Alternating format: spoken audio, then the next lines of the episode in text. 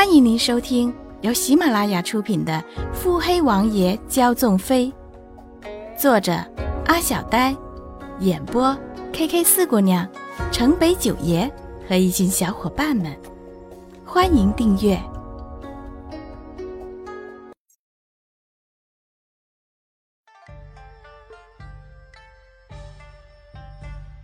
第一百二十三集。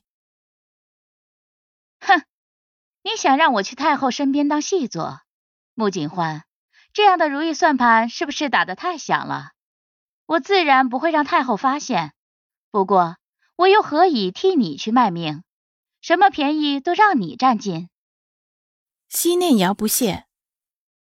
王婶怎么能说是替景欢卖命？若是王婶觉得这样的交涉不合理，那景欢大可以从别的途径知道真相。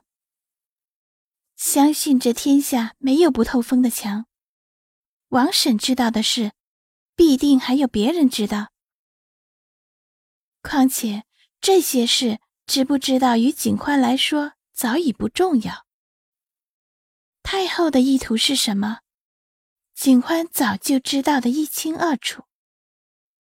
穆景欢无畏耸肩，哼，笑话。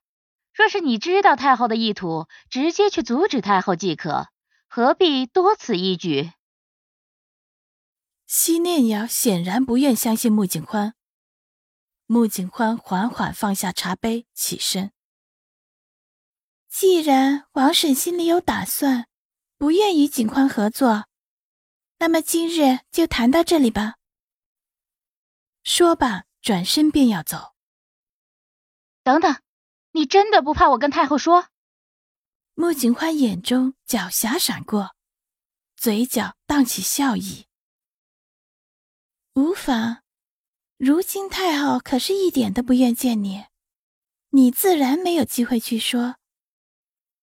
若是日后苏家姑娘进了王府，想必太后为了计划顺利，必然会采取措施将你圈禁起来。到时候，依恭亲王叔来说，可不失为一个好机会。穆景欢轻描淡写，西念瑶仿佛已身陷囹圄一般。你，你等等，我，我同意跟你做这笔交易。穆景欢转过身，波澜不惊，好似这一切就是预料之中。王婶。可真是想好了，可莫再说是替景欢卖命，这决定可是王婶自己做的。废话少说，你只要记住自己说的就好。若是我不能重新得宠于太后，你休想知道关于你爹的一星半点儿。西念瑶下定了决心，说话的底气都足了不少，颇有鱼死网破的气势。穆景宽眯起美眸，俯身至西念瑶的耳畔：“自然，请王婶也要记得自己要做什么。这些事，若是让太后知道了，谁都不会有事，唯一有危险的，就是王婶你。可千万别犯傻，将这些个事跟太后说，否则招了杀身之祸。”可怨不得景欢了。西念瑶怒瞪着穆景欢，但心里也知道，穆景欢的这番话没有半点虚假。洛依君、洛云珏兄弟，太后自然不敢动他分毫。至于穆景欢，穆家的当家人是他，他现在又是七王妃，一旦他出事，穆家的家当全数都落在了七王爷洛云珏的手里。太后必然不想见到这样的情景，而对自己，自己同意背叛太后，即使说是权宜之计，太后这样的老谋深算，又疑心重重的人，断是容不得自己的。到时候，自己定是尸骨无存。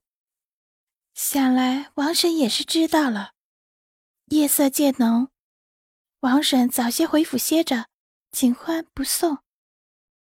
西念雅稳了稳心神，收起颓败之色，恢复了一贯的光鲜，步若莲花飘然而去。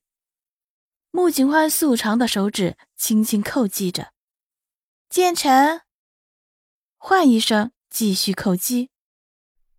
王妃，依旧是车夫模样的建成，不知从哪进来，出现在穆景欢身后，抱拳行礼。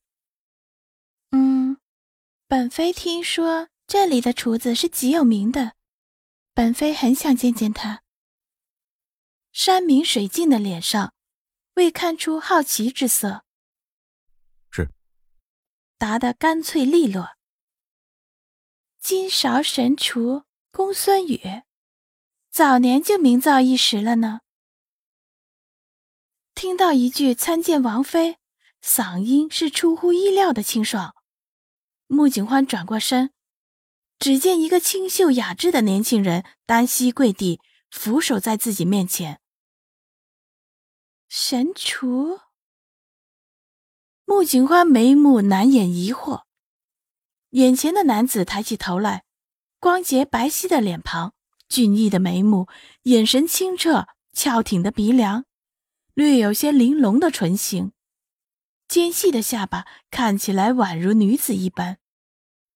映衬着整个人俊逸爽朗，一身白衣更是纤尘不染。穆景欢以为厨子都是圆圆墩墩的，像他这样的神厨，即使不圆墩，至少也是该上些年纪。可是此时看着那张恨不得比自己还要嫩上几分的俊脸，他疑惑，太疑惑，再一次问出口。你就是金勺神厨公孙羽。回王妃是。穆景欢看着，怎么也不像日日在灶间油光热火的清朗少年，片刻才回过神来。起吧。谢王妃。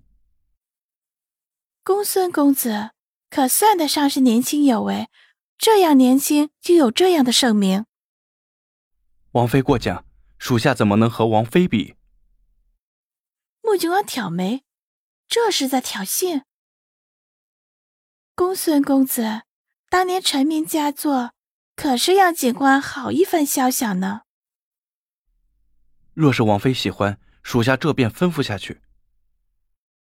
穆景欢抬手制止。公孙公子想必知道景欢要见公子的目的吧？公孙羽依旧眉目不动，还请王妃明示。穆景欢眼中泛起凉意，不知道公孙公子可还记得，三年前穆家的当家重金买了你一天的时间，为其做一桌盛宴。回王妃，属下记得。穆景欢点点头，嗯。那么，不知公孙公子可否告知，为何穆家当家当日宴用了你那一桌盛宴后，便一病不起，而且公子也莫名失踪了呢？本集已播讲完毕。